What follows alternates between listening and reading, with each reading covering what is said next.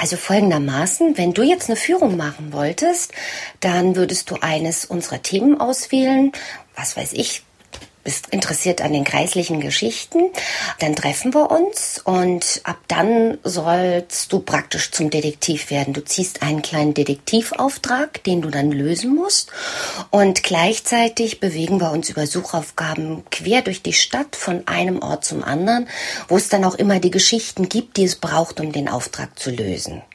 Bevor eine Stadtführung losgeht, verteilt ihr Detektivaufträge, die im Laufe der Führung zu erledigen sind.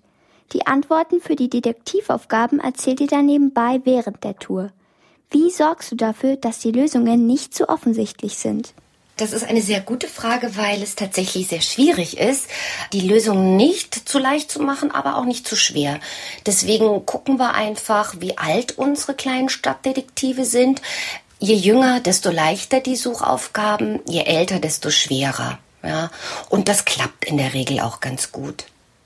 In den Führungen müssen die Teilnehmer auch Rätsel lösen, wohin es als nächstes geht. Wie überlegst du dir die Rätsel?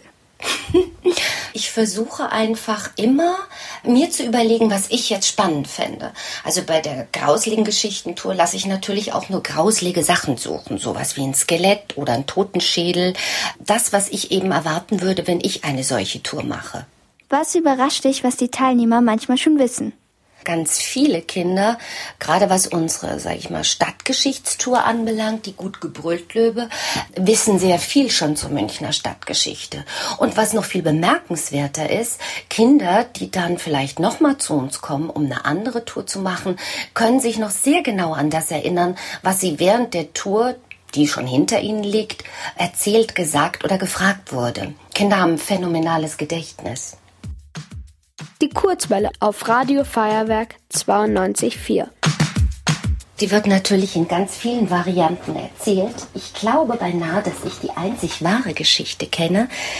Der Baumeister der Münchner Frauenkirche war gezwungen, die Kirche innerhalb von 20 Jahren zu bauen. Und das ist natürlich im 15. Jahrhundert eine Herausforderung gewesen, weil man brauchte damals deutlich länger, um einen Bau dieser Größe zu bauen.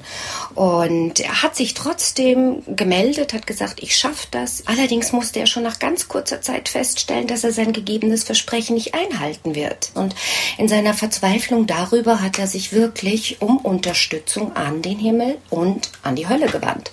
Und wer glaubst du wohl hat ihn erhört? Der Teufel? Die Hölle. Der Teufel sagte, ist überhaupt kein Ding, mache ich glatt, aber wenn ich dir helfe, dann habe ich eine Bedingung ich möchte kein Fenster sehen. Und natürlich fragt man sich, warum der Teufel eine so merkwürdige Bedingung stellt.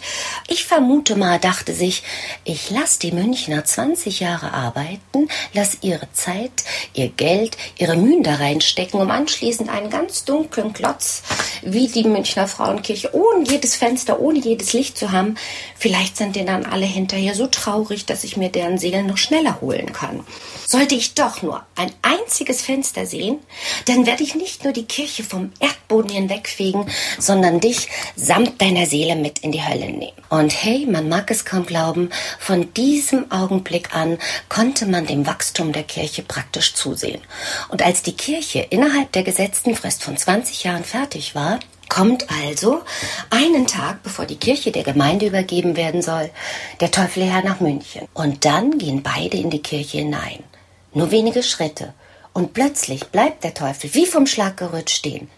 Er blickt in die Kirche, aber er sieht nicht ein Fenster. Meister Jörg hat das Ganze mit einem architektonischen Kniff so hingedreht, dass zwar Fenster in der Kirche gebaut wurden, aber diese nicht zu sehen sind. Vielen Dank, es war wirklich sehr interessant. Das freut mich.